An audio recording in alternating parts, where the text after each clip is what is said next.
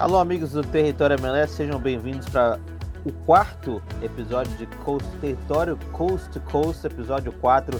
Eu sou o Gustavo Lopes, sendo o host de vocês pela primeira vez. Boa tarde, bom dia, boa noite para o pessoal que está on demand aqui neste podcast. Eu estou com meu amigo Celso, com meu amigo PJ e meu amigo Gustavo Guimarães, todos nós em quatro locações diferentes dos Estados Unidos.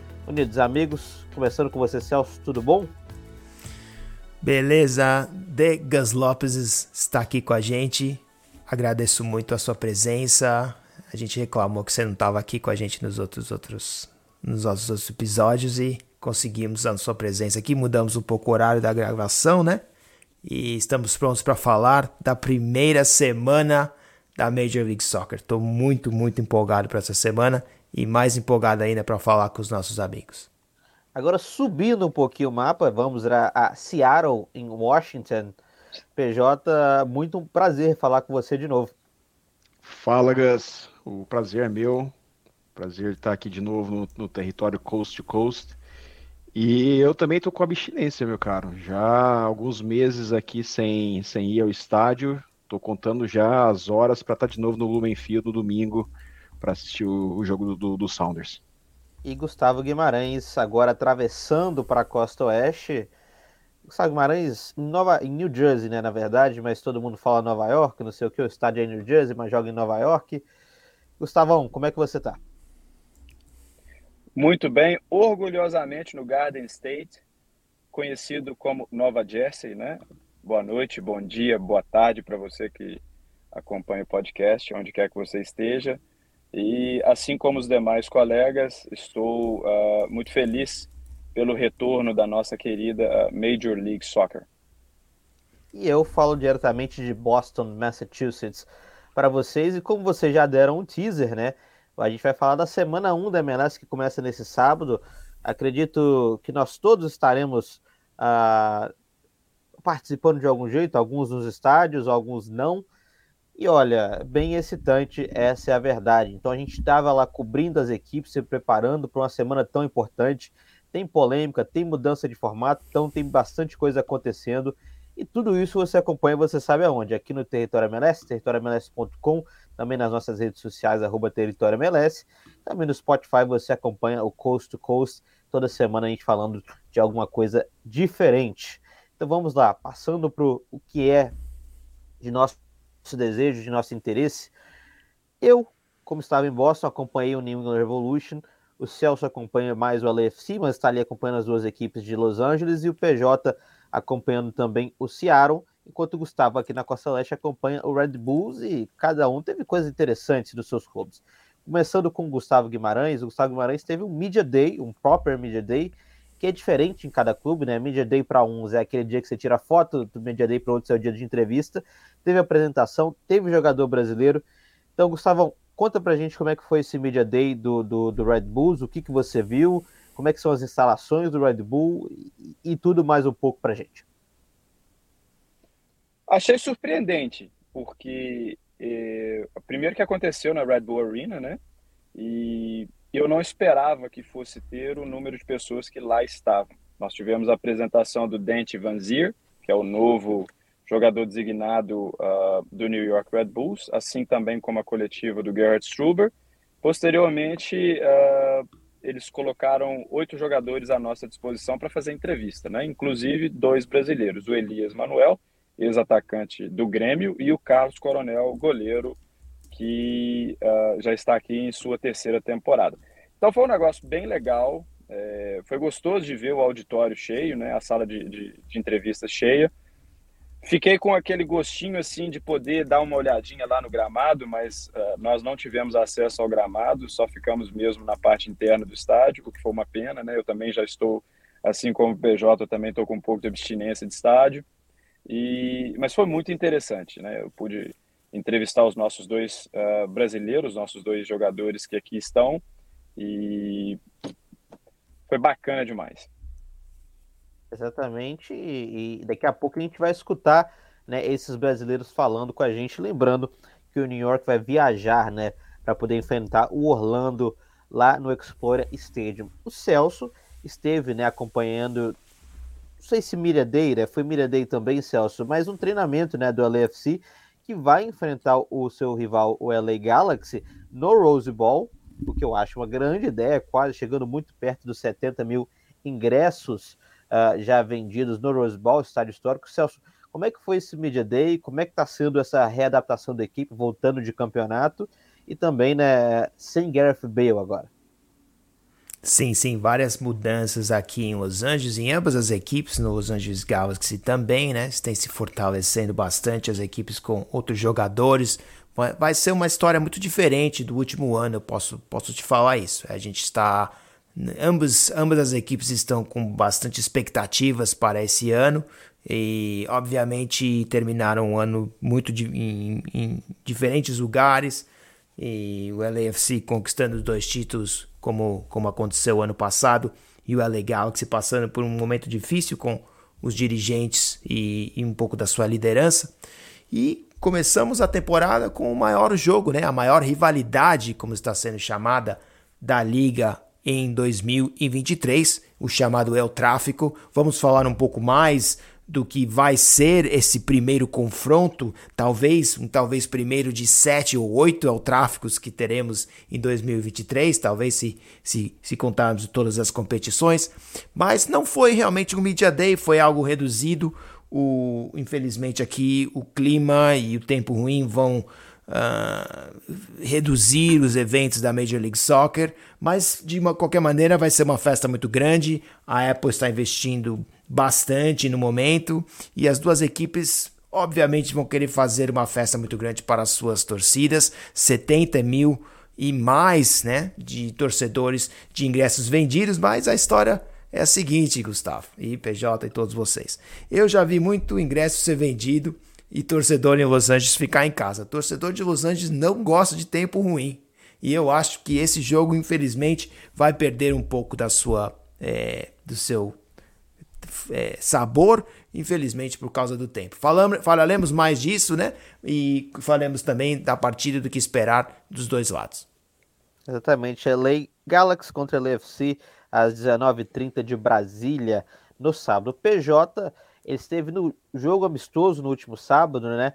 Também ah, algumas novidades, a camisa sendo uma das camisas mais vendidas da MLS.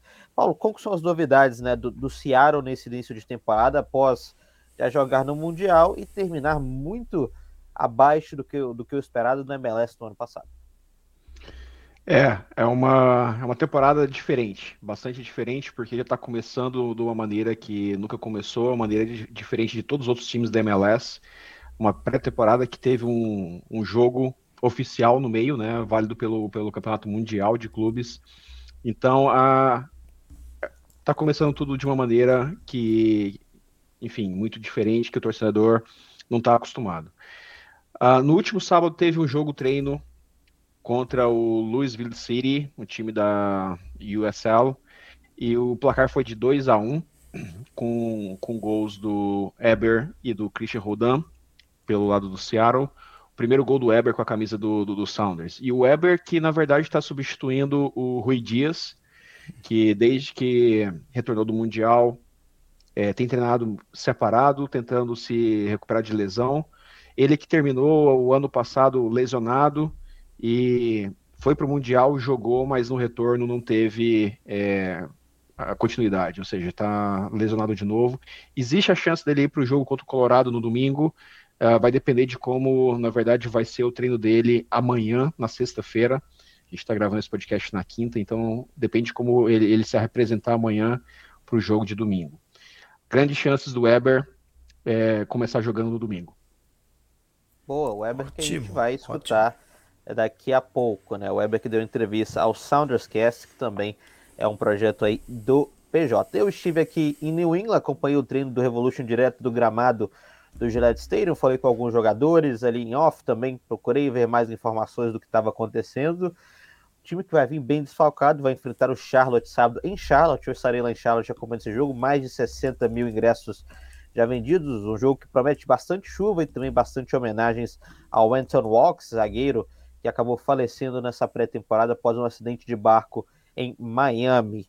Então, passando né, para o nosso próximo tópico, a gente vai abrir agora com polêmica aqui que é, foi, é que saiu né, é, este fim de, no meio de semana né, uma notícia que a MLS vai mudar o seu formato de playoff. Foi tema de discussão, foi tema quente, né? Se a gente for considerar o episódio do Neville, que ele critica, uh, que ele critica esse novo formato, que é o seguinte: um ao sete se classificam para a fase de playoffs, oitavo e nono vão jogar um wildcard, vão jogar aquele jogo preliminar. Assim que esse jogo acabar, se formam os confrontos de playoffs, que serão em melhor de três.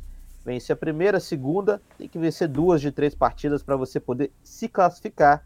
E até que no fim, a MLS Cup final única, como já estamos uh, de costume. Eu sou o apresentador, eu não opino. Deixarei para vocês, começarei com o Gustavo Guimarães, uh, mais uma vez a sua opinião sobre esse novo formato da MLS e, e, se você gosta ou não e o que você mudaria. Eu primeiro que eu achei uma desorganização da liga divulgar o, o novo formato dos playoffs, faltando cinco dias apenas para o início da temporada regular. Eu acho que já era uma coisa que já deveria ter acontecido.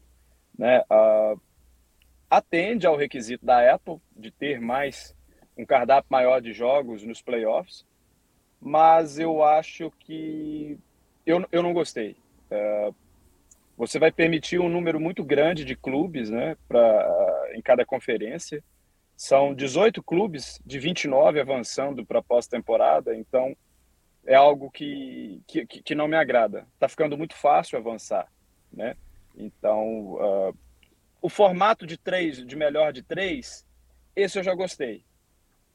Por incrível que pareça. É, eu preferia que fosse melhor é, o jogo em casa e um jogo como visitante, mas o formato de três jogos me agrada. Eu acho, achei interessante essa sacada aí, até mesmo já que eles querem uh, preencher o cardápio, a oferta de jogos, isso me agradou. Uh, muito jogo, né? É, pelo menos essa é a expectativa que, que, que eu tenho em relação aos playoffs. Então, achei desorganizado, não, não acho que, que, que, seja o formato ideal. A gente precisa ter em conta também que é uma liga de 26 anos, né? Então eles ainda estão tentando encontrar uh, o formato ideal, principalmente agora, depois da união com a, com a Apple. Então está acontecendo aquela coisa de tentativa e erro no futebol uh, na principal liga dos Estados Unidos. Vamos ver, vamos ver o que, que isso vai, vai acontecer, vamos esperar chegar.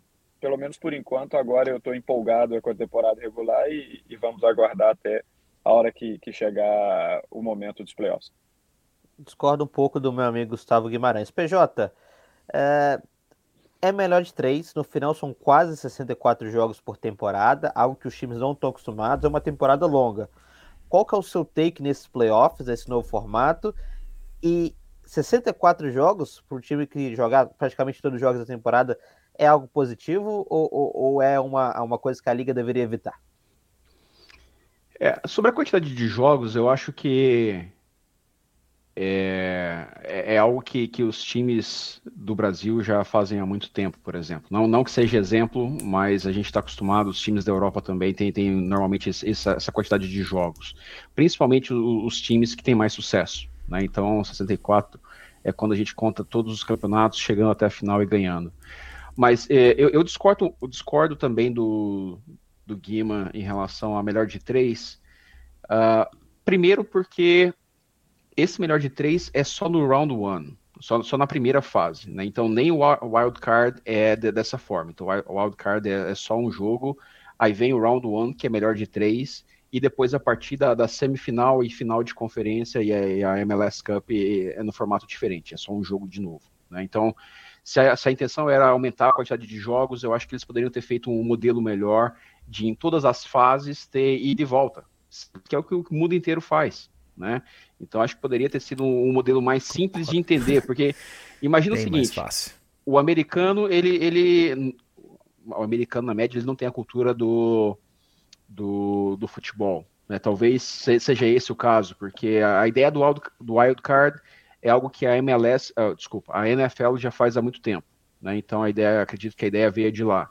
A melhor de três, uh, imagino eu que é, vem, venha do basquete, né? Ou seja, no caso deles é melhor de sete. Então, ou seja, talvez seja coisas que, que o americano já esteja acostumado e talvez o um modelo que seja melhor para eles entenderem. Mas para mim não faz sentido ter isso só numa fase e não ter nas outras. Uh, exatamente. Uau. Exatamente, né? É que, que é, é um formato que só vai para uma fase, aí você muda o regulamento, aí você depois joga o jogo em, outro regulamento. Eu também discordo, Celso, a sua opinião. Vejo que você está bem animado sobre o tema. Não, né, primeiramente que a gente faz isso no futebol. No último jogo da final da Libertadores é uma final só. Então, trocar o formato durante a competição não é um problema.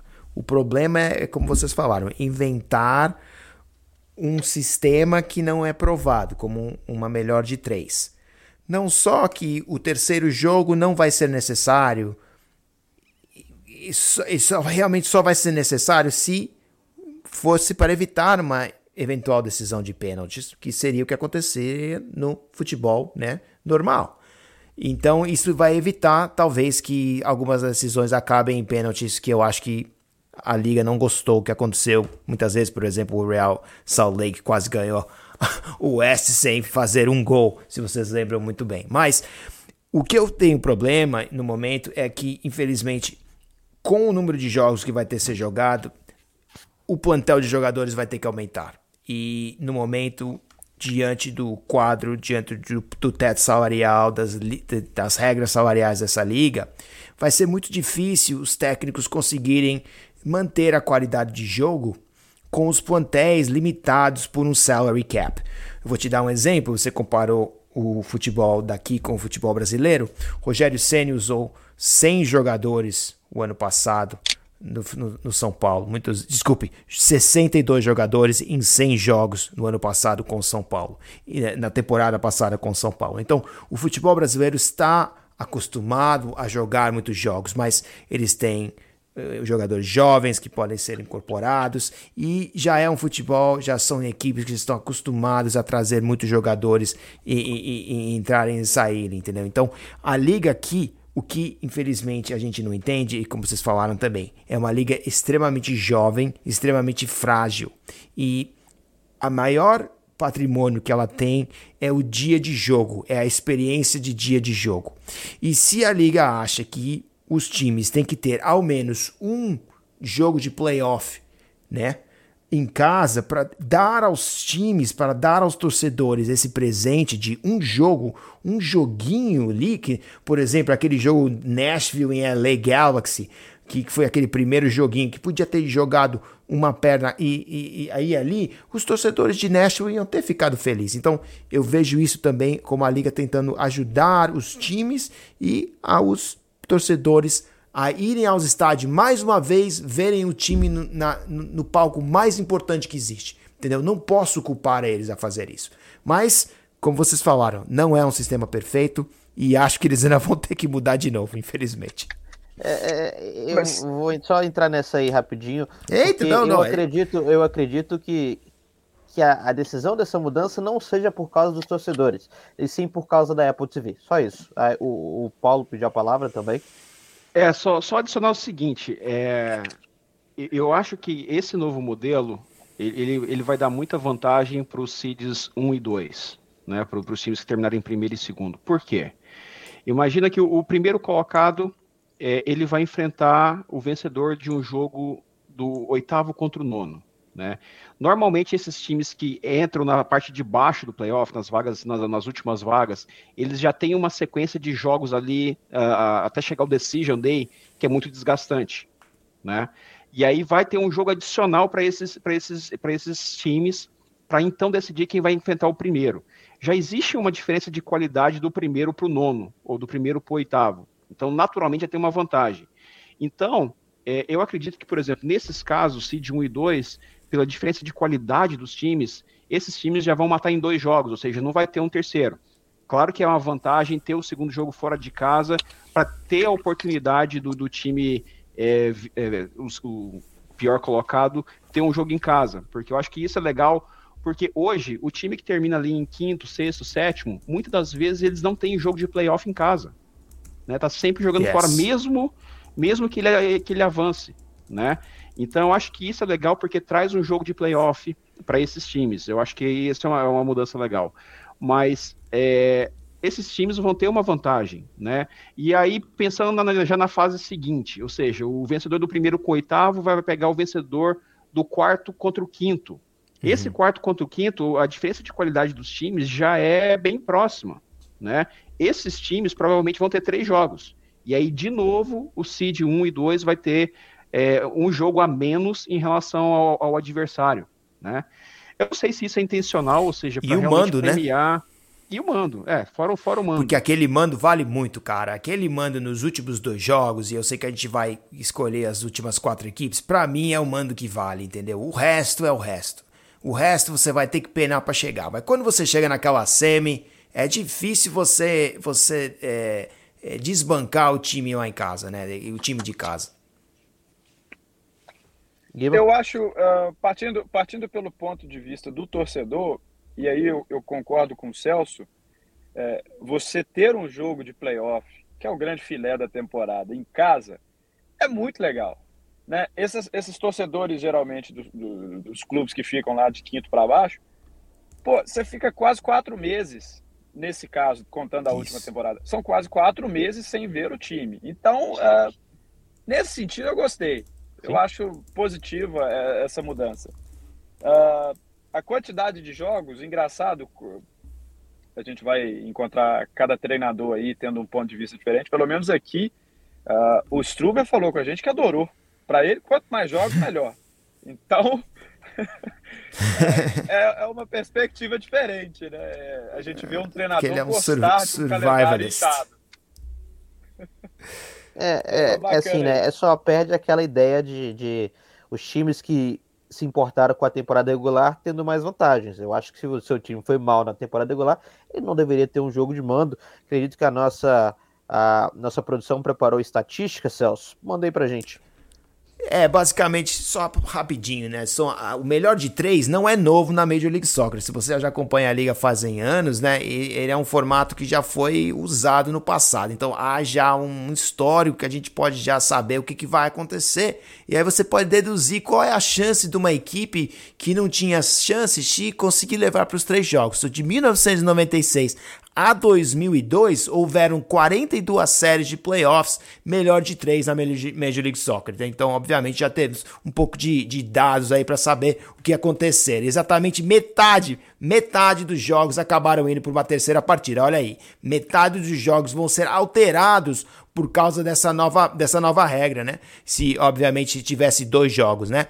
E metade, e, e dos 21 jogos, me parece que o anfitrião avançando 17 vezes, né? Então, se você fizer a matemática rapidamente, a chance da equipe que não é o anfitrião é basicamente 25%, né? Se consegue avançar para aquele terceiro jogo. Não é uma, uma, uma, matemática ruim. Você tem uma chance até grande se você conseguir sobreviver à paulada daquele primeiro jogo, né? A paulada de realmente não conseguir nem levar para o terceiro jogo. Então, vai ser realmente as equipes eh, sofrendo para não tomar gol naquele primeiro jogo, 10 jogadores mais o presidente da equipe na defesa. Eu não gosto desse formato por isso. Vai ser cera para todo quanto é lado. Eu, infelizmente, acho que em termos de jogabilidade, em termos de qualidade de jogo, vai cair e vai cair muito por causa disso, mas o que vai aumentar vai ser a emoção, porque Obviamente, né? Vamos ter essas as histórias de Cinderela, né? Que, que, que esses times pequenos que vão conseguir desbancar os grandes fora de casa e se tornarem as Cinderelas das equipes que ninguém vão assistir. Exato. Ah, então, essa é a opinião do Celso. Eu, mais uma vez, eu discordo, não acho legal ah, este formato. Se eu fiz a minha matemática correta, ah, sendo que ah, o time anfitrião avançou em 17 delas, são 71%. Caso eu não esteja ah, enganado. Tá certo. É, é, sim, né? Cada um tem a sua opinião. Eu não, eu pessoalmente ah, não gostei. Para a gente poder finalizar esse assunto, algum outro, alguma outra opinião, algum outro take para a gente poder finalizar aqui, meus amigos comentaristas? Dou-lhe uma, dou-lhe duas. Eu, eu gosto bastante, eu gosto bastante de uma história de Cinderela. Só deixar claro. Ah, americano vive pela Cinderela, meu irmão. É, é, é sapatinho de vidro, Gus Lopes. Essa frase fora de contexto é um perigo. Diga-se de passagem. Agora, passando aqui para o próximo tópico na minha lista, a gente tem os boletins, onde a gente vai poder dar uma aprofundada, escutar algumas sonoras, se assim podemos dizer. Começando com o nosso querido goleiro Carlos Coronel do New York Red Bulls, que falou ao microfone do território MLS, nas mãos de Gustavo Guimarães, lá na Red Bull Arena, uh, que falou um pouquinho mais algumas histórias de bastidores, pré-temporada e também né, de uma possível saída uh, ao Red Bulls. Vamos ver, coloca aí a sonora pra gente, querida produção, para a gente poder escutar o Carlos Coronel.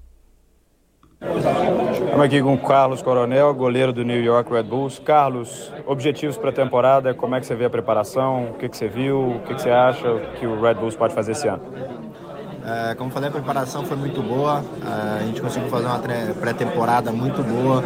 Tivemos é, jogos é, muito difíceis, adversários de alto nível é, na pré-temporada, onde a gente saiu muito bem. Tivemos, como, tivemos seis jogos, onde a gente marcou em todos os jogos. É, de seis jogos a gente tomou apenas um gol, então claro que a expectativa é muito grande. Falando em objetivos para esse ano, é, o que eu posso prometer para os fãs é que a gente vai trabalhar muito duro, que a gente vai se dedicar a todos os jogos para a gente ter grandes conquistas é, é, esse ano. Carlos, uh, a gente viu durante a pré-temporada lá em janeiro alguns rumores ligando você ao Sturm Graz da Áustria que, que você pensa para o futuro? Voltar para a Europa é um objetivo ou você quer permanecer por mais anos aqui no New York Red Bulls?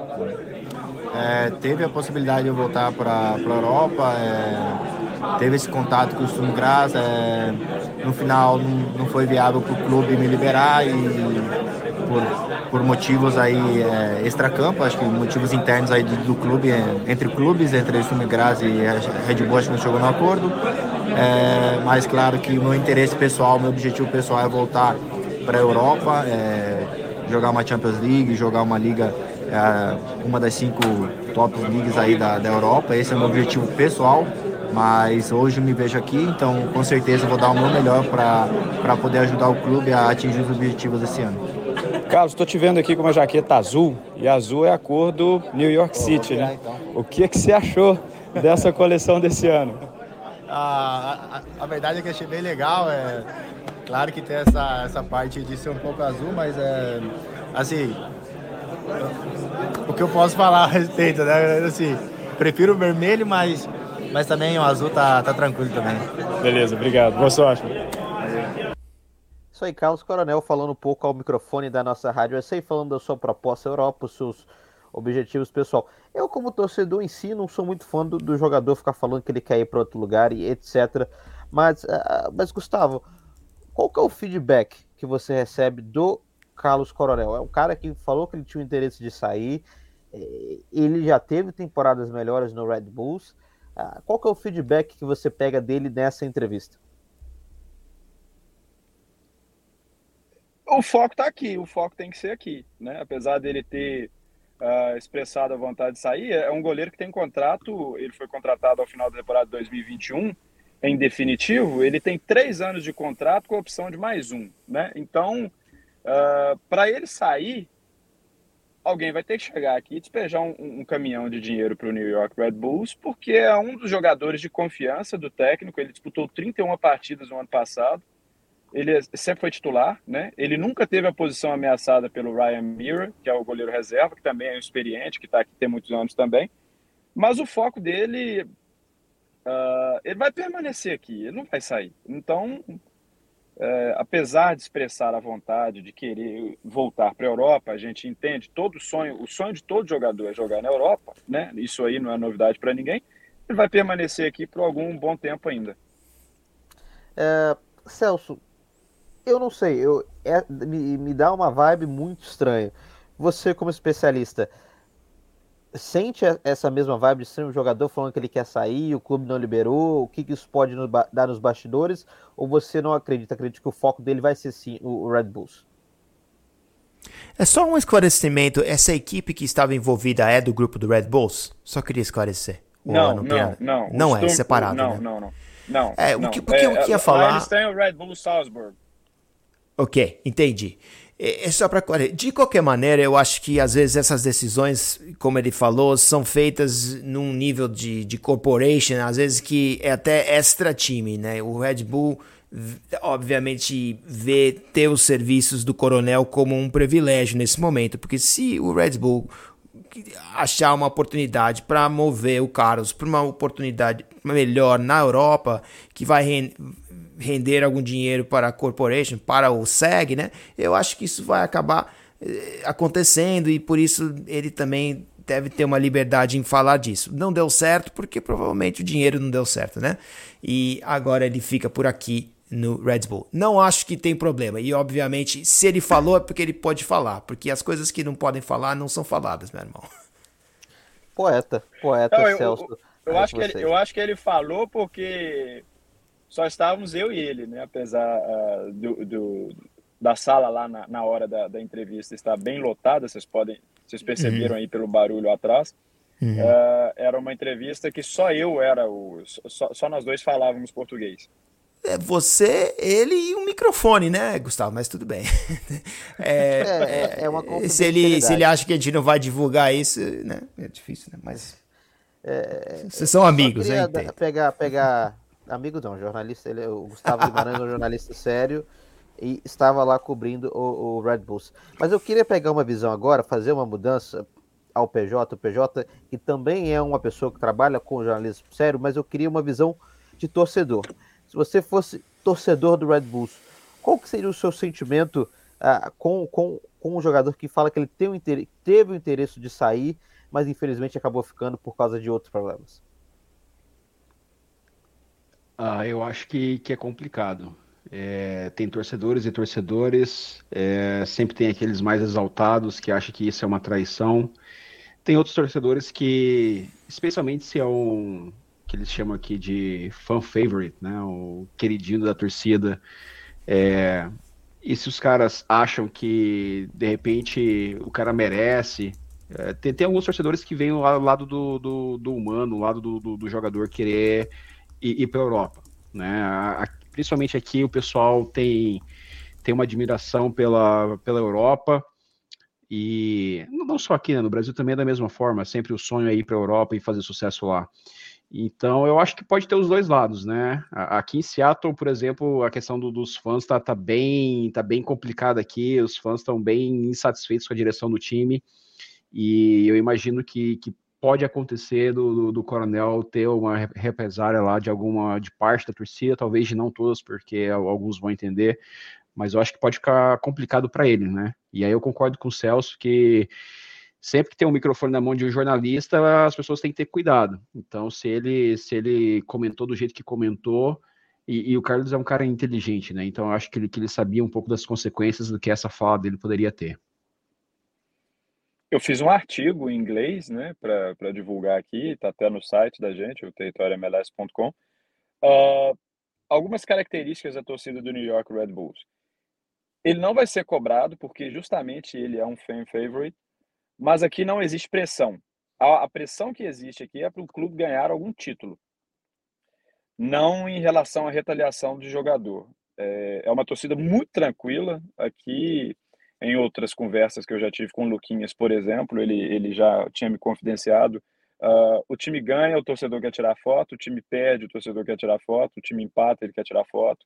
Então não existe a pressão igual a gente, por exemplo, conhece no Brasil, nesse sentido aqui no New York Red Bulls. Uh, vamos aguardar. É, é, o, o Petrovic está acontecendo situação semelhante no, no, no Revolution, né? ele vem sendo monitorado pelo Milan, e aí já é um algo muito mais certo, eu vejo como muito mais certo do que, por exemplo, o, o, o, Coronel sair daqui para ir jogar no Sturm Graz. É um assédio muito maior, muito mais forte e que provavelmente vai uh, eu acho que, atrapalhar que... O, clube.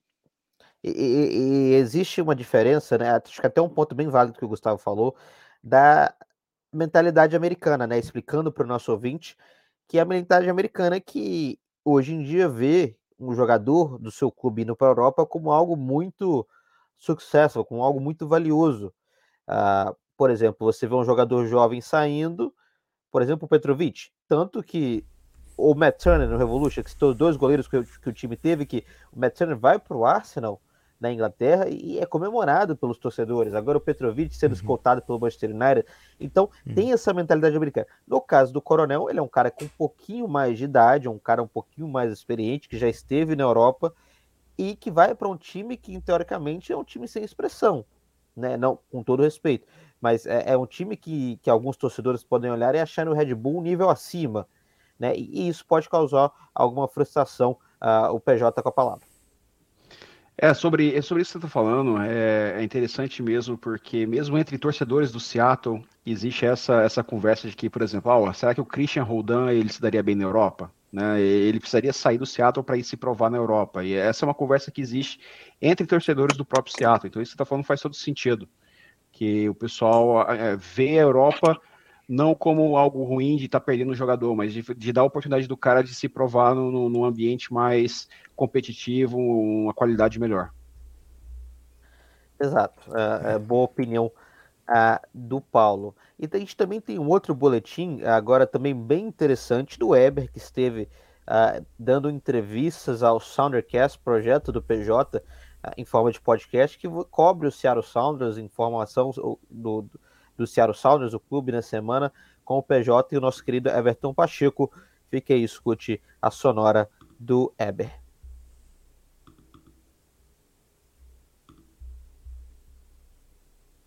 É, os jogadores estavam ali há mais tempo. Nós vínhamos conversando entre nós e sempre falava e como vai ser e tal. E pelas conversas que nós tínhamos, a gente sentia que nosso tempo ali no clube tinha tava chegando ao fim, sabe? Porque a maioria dos jogadores que saiu ali tinha o que tinha menos, talvez eu, que tinha 4, 5 anos. Os outros eram bem mais. E foi uh, também que nós conseguimos êxitos ali com o New York City, né? É, o nosso ciclo ali conseguimos levar o clube a uma final de conferência, que foi a do ano passado, não ganhamos, a um título, foi o primeiro na história do clube, depois ganhamos a Campeones Cup. Então acho que foi um, uma forma natural, sabe, nossa saída, assim, porque em todo clube isso acontece, isso passa, e, e a saída deles não, não, influ, não influenciou minha vida para cá, não, porque é, cada um tem que seguir sua vida, é, agora tem novos jogadores lá, eles vão ter que criar a filosofia deles. E é isso. Boa, essa é a resposta do Weber falando que o ciclo dele lá no New York City ah, tinha acabado. Eu queria começar com o Gustavo Guimarães, porque eu sinto assim, aquele feeling jornalístico que a, a, o ciclo dos brasileiros no New York City estão acabando que o Thales Magno não termina o ano no New York City, uh, que o ciclo uh, do Gabriel Pereira pode estar muito próximo do fim, ele que tem sido um baita de um jogador. É, o que, que, a gente pode esperar da cidade do, do, do, time do New York City em relação aos brasileiros e o porquê desse ciclo estar se encerrando? Eu não vejo o Thales saindo agora. Eu conversei com o empresário dele, o pessoal da assessoria dele, o staff, eles me garantiram que ele fica aqui pelo menos mais um ano, porque ele vai ser alçado à condição de grande protagonista do New York City, algo que ele não era quando ele chegou. Quando ele chegou, ele era mais um. O rei era o Castelhanos. Né? Você tinha o Castelhanos, você tinha o Max Morales, você tinha o Callens, até o Tine Horn, o Sam Johnson, era um elenco muito mais estrelado. Ele não era o, o, o principal astro da constelação. E agora ele vai ser. Né? Então eu não vejo ele saindo agora. Se ele vai se dar bem como o, a referência no ataque, como camisa 9, é uma outra história. Porque desde então, como ele vinha jogando? Ele vinha jogando aberto pelos, pelas pontas, uh, servindo de garçom para o Castelhanos. Ou até mesmo para o próprio Weber, quando, quando eles jogaram juntos aqui, o Weber fazia o centroavante de área, a referência da área. Gabriel Pereira foi especulado no Brasil, também acabou não saindo. Né? É um jogadoraço, para mim é um dos grandes uh, candidatos a, a jovem jogador, agora que está fazendo, vai fazer uma temporada inteira, vai fazer uma temporada completa. E, e você ainda tem o Weber, o, o Thiago Andrade e o Thiago Martins. Então são quatro brasileiros no New York City. Não é, não vejo o papel brasileiro acabando. É um grupo, o grupo City tem né, essa, essa característica de buscar jogador no Brasil é, e, e, colocar aqui no New York City. Eu vejo com muita graça isso. Uh, eu, eu gosto, eu gosto do fato deles contratarem jogadores de clubes grandes no Brasil e trazerem para cá. Você está falando de um Gabriel Pereira que era do Corinthians, um Thales Magno que era do Vasco. Então eles chegam e, e, e podem desempenhar um bom papel aqui. Uh, apesar dessas saídas, eu vou discordar um pouquinho do Weber, que ele falou os jogadores com mais tempo de casa. Sim, eram jogadores com mais tempo de casa. Mas uh, o Callens não tinha 30 anos, o Callens tem 26 ou 27, salvo engano. Uh, o Tiner Holm tinha 29. O, o Sean Johnson, ok, ele já tinha 32. E o Maxi Morales, que voltou para a Argentina, que tinha 35. De resto, uh, é um grupo muito jovem. Você está falando de um Thales Magno com 22. O Gabriel Pereira tem 21. O Thiago Andrade tem 22. Então, ainda só para ficar entre os brasileiros, né? Se, se, eu for falar mais aqui, tem o Kevin O'Toole, tem o Justin Hack, tem o Trevor Gray, que é uma, uma, uma, uma, leva dos Estados Unidos mesmo, que também é, é bastante jovem. Então, uh, eu, eu achei estranho para dizer o mínimo, essa debandada geral e debandada de ídolos, né? Não são jogadores, não eram jogadores é, desconhecidos, eram ídolos. O Castelhanos foi o primeiro, puxou a fila, depois foi o Sean Johnson, o goleiro, o, o Callens lá na Europa, o Rom pediu para voltar para o país dele, e, e, agora o Weber, né? Foi totalmente inesperado essa saída do Weber para o Seattle Sounders o, o, o, time do New York City perdendo muita gente no, no, no, free agency também, né? Muito fraco nessa área. Celso, você acompanhando o LFC, você vê o Weber chegando e você chegando ao Seattle como uma ameaça à Conferência Oeste? Você vê o time do Seattle como um time mais poderoso, um time que pode atrapalhar? Ou você acha que o time do Seattle não está no nível das outras equipes?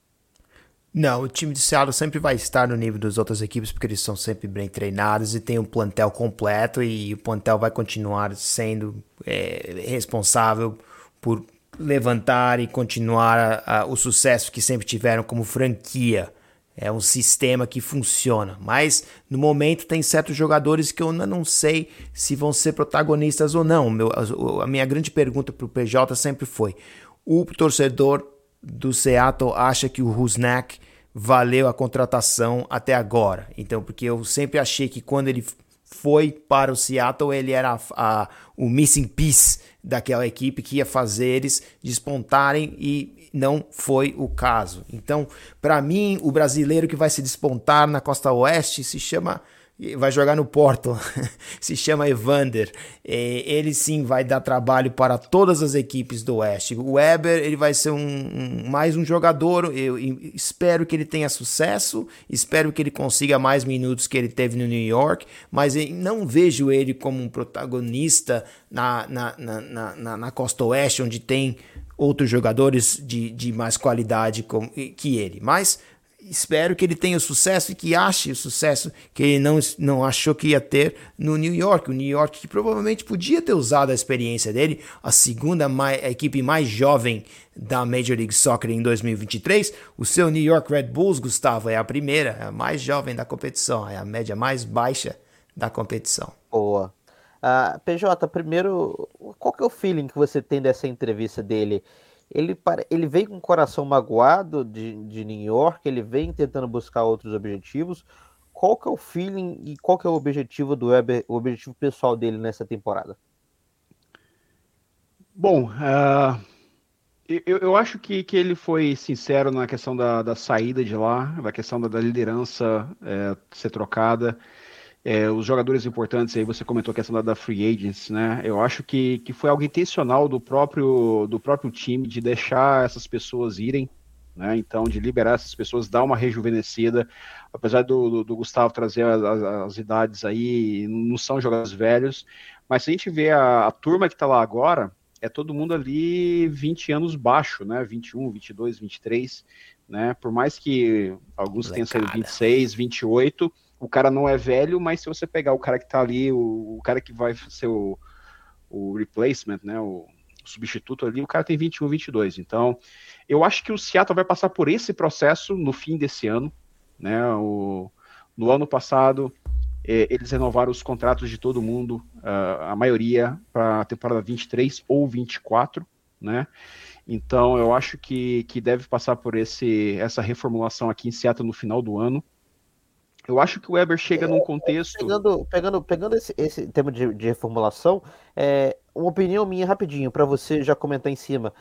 Na minha opinião, o ciclo do Lodeiro já acabou, o ciclo do Rui Dias já acabou, o ciclo do Morris já acabou, o ciclo dos Roldan já acabaram. O, qual que é a importância do Weber para esse elenco? E eu estou errado em falar que o ciclo deles acabaram? Ou eu estou sendo maluco? Ou, ou, ou realmente o ciclo deles acabaram? Mais ou menos. É, eu não concordo com todos, tá? É... Vamos lá, vamos um por um ali. O Lodeiro, eu acho que ainda tem um pouquinho de lenha para queimar. E aí, já respondendo o Celso também, eu acho que o Rusnak, ele é o substituto do Lodeiro. Só que o Lodeiro é o maior ídolo do, do, do time, tem contrato ainda. E no ano passado, quando precisou, ele entregou. Né? Então, ou seja, estava 2 a 0 lá contra o time mexicano, fora de casa, e ele fez dois gols de pênalti. Imagina a pressão de, de, disso aí. É, concordo que ele já está na parte final da carreira dele e provavelmente vai cumprir o contrato dele e depois ele deve sair. Né? O Rui Dias, para mim, é a maior interrogação. Né? Para quem acompanha o Instagram do Rui Dias, todo dia tem alguma coisa que ele possa do time do Peru, né? Então, não sei se já está cavando uma saída. É, eu, eu, sei que até o ano passado ele, ele tinha meio que uma, uma rixa aqui com a diretoria tentando um contrato melhor, né? Ele conseguiu e só que desde que conseguiu esse contrato novo ele simplesmente não consegue jogar, né? Ele, ele vive machucado. Nesse caso, eu, eu, concordo que talvez o ciclo do Rui Dias já, já, esteja fechado, e aí eu acho que essa é a grande oportunidade para o Weber. Né? Eu acho que o Weber ele é um baita de um upgrade em relação ao, ao que tinha aqui antes, ao Will Bruin. O Fred Monteiro, que é a outra opção, já está no final de carreira também e, está jogando aqui com um salário mínimo, cara, de veterano. Né? Ele faz realmente porque ama o clube, ama a cidade, tem negócios aqui e quer ficar aqui, né? E, mas em relação aos outros que você falou, os irmãos Roldan, eu acho que o Christian ele teve, ele, ele teve um ano passado ruim, especialmente a segunda parte. E eu acho que o que aconteceu tanto com o Christian quanto com o Morris no ano passado é que eles precisavam precisaram mostrar a cada jogo que eles poderiam estar na, na, na Copa do Mundo pela seleção dos Estados Unidos. O Morris ele tinha uma, uma posição um pouco mais consolidada, enquanto o Christian não. E o Christian ele jogou muito tempo lesionado. Ele estava com uma lesão que chegou no final, ou ele tinha que operar, ou ele realmente ia ficar fora da Copa do Mundo, ele teve que parar, enfim. E não retomou ainda o bom futebol. O Morris é a mesma coisa. A gente no, no Sounders, Cast, a gente tem criticado muito a, a, a, participação do Morris nos últimos jogos. Eu acho que ele está muito aquém do que, do que ele já demonstrou.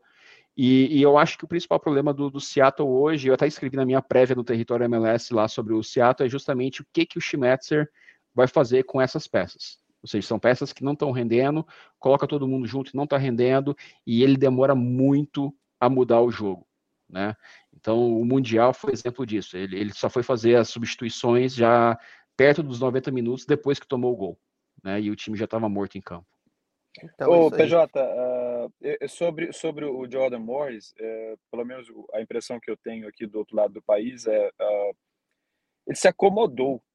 E, e, e, uma, a razão dele ter se, se acomodado é que o reserva dele também não, não desafia, que é o Léo Chu. O reserva imediato dele teve uma temporada muito ruim no ano passado, não aproveitou as chances que teve. O Léo Chu fez um gol em fase preliminar da Conca Champions, né? É muito pouco. É. Então, isso acabou contribuindo para o relaxamento do, do, Jordan Morris, porque, pô, eu, eu posso estar, eu reconheço que eu estou numa má fase, mas o meu reserva também não está melhor do que eu. Não botou então, pressão, é. Eu, eu, eu concordo. Aqui. Eu concordo, Guilherme. Eu, eu acho que pode ter um pouco de, de acomodação ali, só que eu acho que tem uma, uma outra questão. É, é, essa questão de, de se provar para a Copa do Mundo, eu acho que, que entregou uma conta muito alta para os dois. Porque no ano passado, É, quando todos os times da MLS tinham a pausa para as datas, datas, da FIFA, esses dois jogadores eles estavam em todos os campings da, da, da seleção norte-americana. Né? Então, eles não tiveram folga o tempo inteiro. E aí o que você falou, o reserva do Morris, ele não conseguia performar no nível que poderia substituir o Morris no jogo que ele está mal. Então o Morris acabava ficando até o final porque o Schmetzer ele não tinha confiança e não tem confiança no Léo Chu de do Léo Chu poder entrar e, e, e, performar, né? Então acho que tem as duas coisas. Talvez tenha um pouco de acomodação do, do, dos jogadores, e, mas também tem o outro lado que eu acho que a parte física deles foi muito exigida no ano passado. Eles não tiveram folga, não tiveram break nas férias de, de do, do, verão, é, onde praticamente a MLS parou por três semanas. É, eles não tiveram folga. Então eu acho que a parte física, é. especialmente no fim da temporada, é, pegou bastante. E aí no, no final foram para a Copa do Mundo ainda e ficaram até dezembro, né? Isso aí, exatamente. Então agora passando para nossa reta final, nosso último tópico, já que a gente está prestes da primeira semana e também para a gente poder ser honestos, não, não tentar fazer uh, isso depois, uh, a gente agora fazer algumas previsões bem rapidinhos uh, sobre o que a gente acha que vai acontecer nesse ano, aquelas previsões que sempre dão errado e no final a gente ri da nossa cara. Celso, quem serão os tops quatro times, os tops dois times, perdão, uh, da Conferência uh, Oeste? Bom, basicamente, só para fechar aqui o circo, né? Então, com as novas regras de playoffs, vão sobrar quatro equipes que aí vão exatamente vai ser a, a competição antiga, né? Vai, vai voltar à competição antiga de eliminação simples na casa da, do, do time que tiver o, o, basicamente a posição mais alta. E por isso ainda a, a, temporada regular ainda vai ter um valor e o Supporter Shield, né? Que, que obviamente é o time que ganha a temporada regular, vai ter um valor maior porque vai ainda ser o time que vai ter a MLS Cup em casa, caso consiga ganhar. Então, para responder a sua pergunta, vamos começar com o Oeste. O ano, a semana passada a gente fez um show muito divertido, né? Um episódio muito divertido que a gente eliminou várias várias equipes. Para mim, o Oeste vai ficar muito parecido como foi esse ano. A grande pergunta é se o LAFC, né, a gente não teve chance de falar do LAFC, mas se eles vão conseguir repetir o sucesso que eles tiveram esse ano em todas as competições. Não vejo, infelizmente, isso acontecendo e o LAFC é, conseguindo ter sucesso na MLS Cup e vão ficar nas, é, é, antes das semifinais. Então, para mim, quais são as quatro equipes? Na final do Oeste, eu tenho o Portland, fazendo o retorno, o grande retorno ao final do Oeste, enfrentando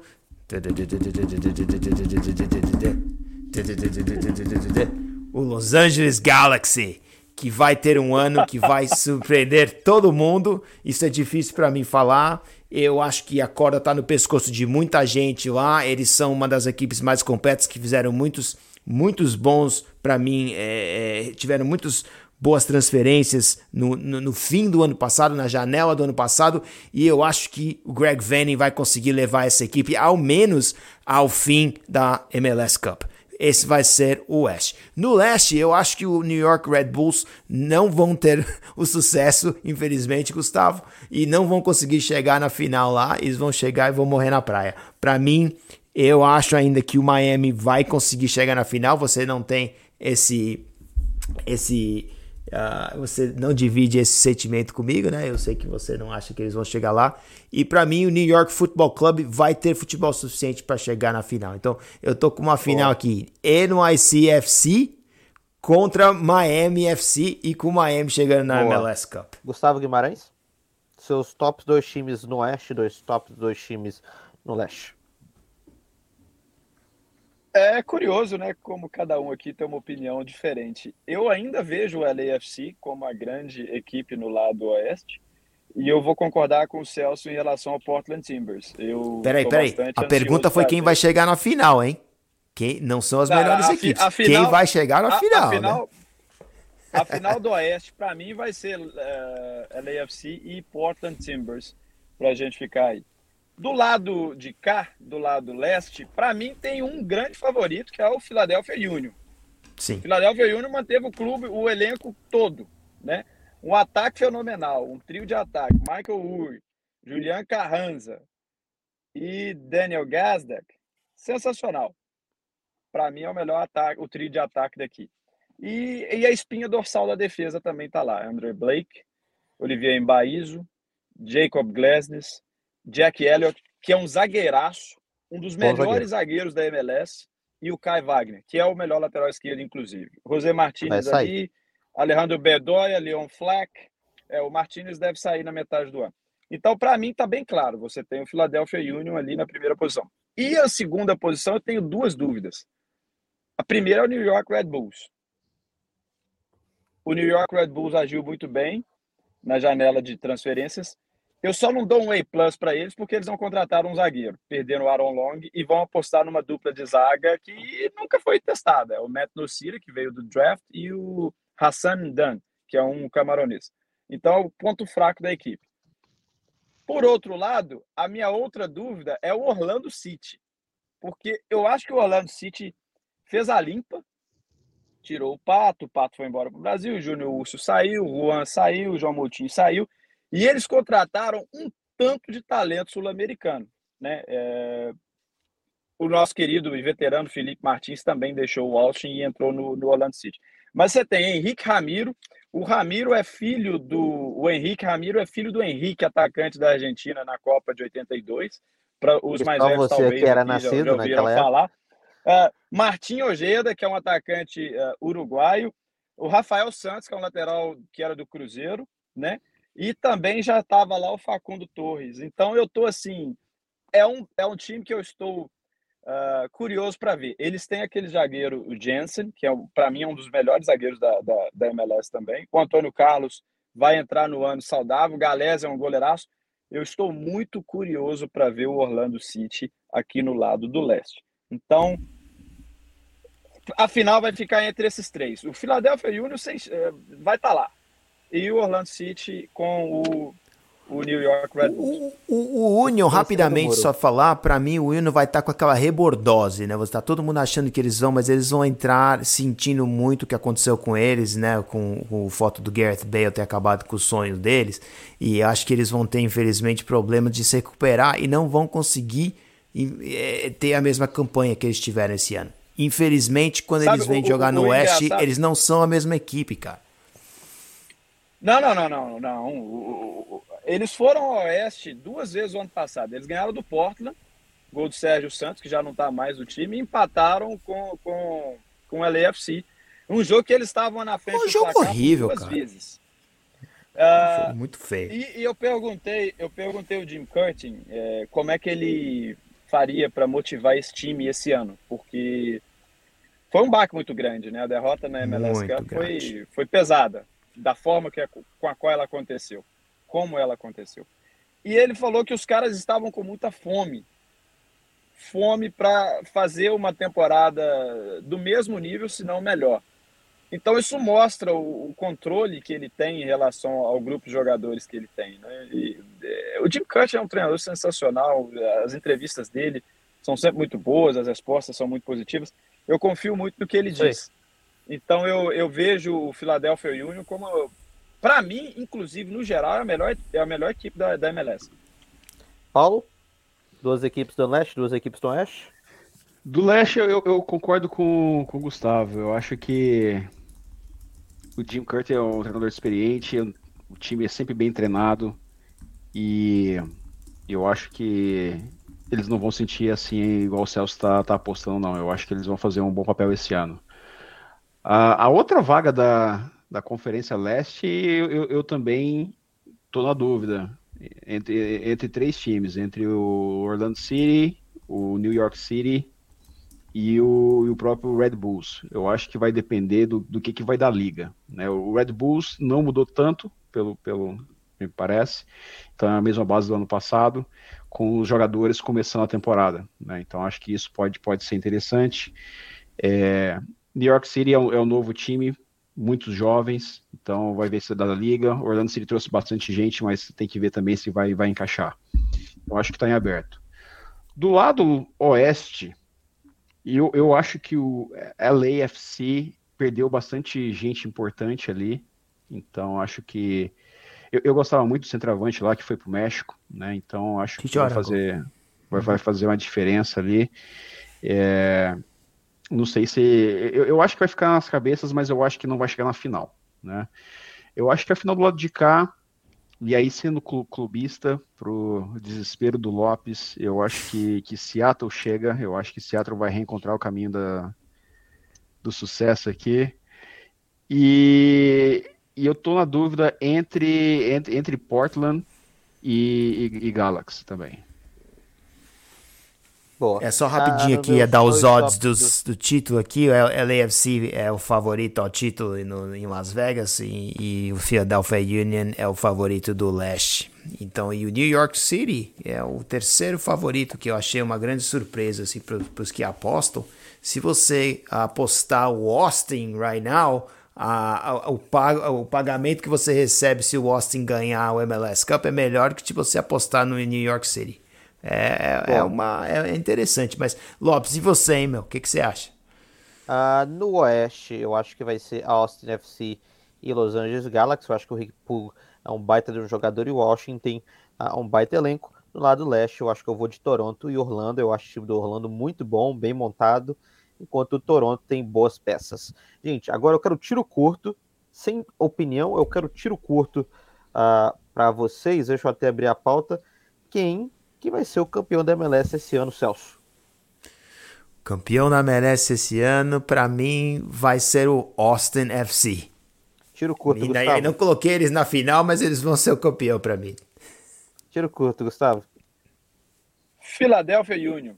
Dupe neles. Seattle. Eu acho que vai ser o Austin. Golden Boot, artilheiro do ano, Celso. Denis Boanga, LAFC. Gustavo. Daniel Gazdak. Paulo. Philadelphia Union. Brenner. Eu acho que vai ser o Ensine. Wooden Spoon. Celso. Colorado Rapids. Gustavo. Chicago Fire. PJ. Eu vou de Chicago Fire também. Eu vou de Minnesota United. E agora, para terminar, quem que vai vencer o Brazilian MVP Award esse ano? Eu começo com PJ. Brazilian? Uhum. Brenner? Gustavo? Gabriel Pereira. Celso? Eu soltei ali, Evander. Vai destruir tudo. Eu vou de Gabriel Pereira ah, também. Amigos, eu acredito que isso seja, seja isso nosso, o nosso episódio, o quarto episódio do Coast to Coast. Muito obrigado a participação com vocês. Acabamos de bater a marca de uma hora. Eu sou Gustavo Lopes. Tem alguém pedindo a palavra? Não, Eu só, só agradecer muito. Houve uma, uma, unanimidade aqui. Só, só um segundo, Celso. Uh, houve Fala, uma unanimidade aqui. O New England Revolution não vai ganhar nada. Exatamente. Isso aí, continuamos o nosso episódio. Mais uma vez agradeço a vocês todos que estiveram com a gente, coast to coast aqui no Território MNS. Sigam a gente nas redes sociais territoriomls.com é o nosso website. Eu sou o seu host, Gustavo Lopes. Agradeço meu amigo Celso, direto de LA, PJ, direto de Seattle, e Gustavo Guimarães, direto da Grota, em New Jersey. Um abraço e até a próxima.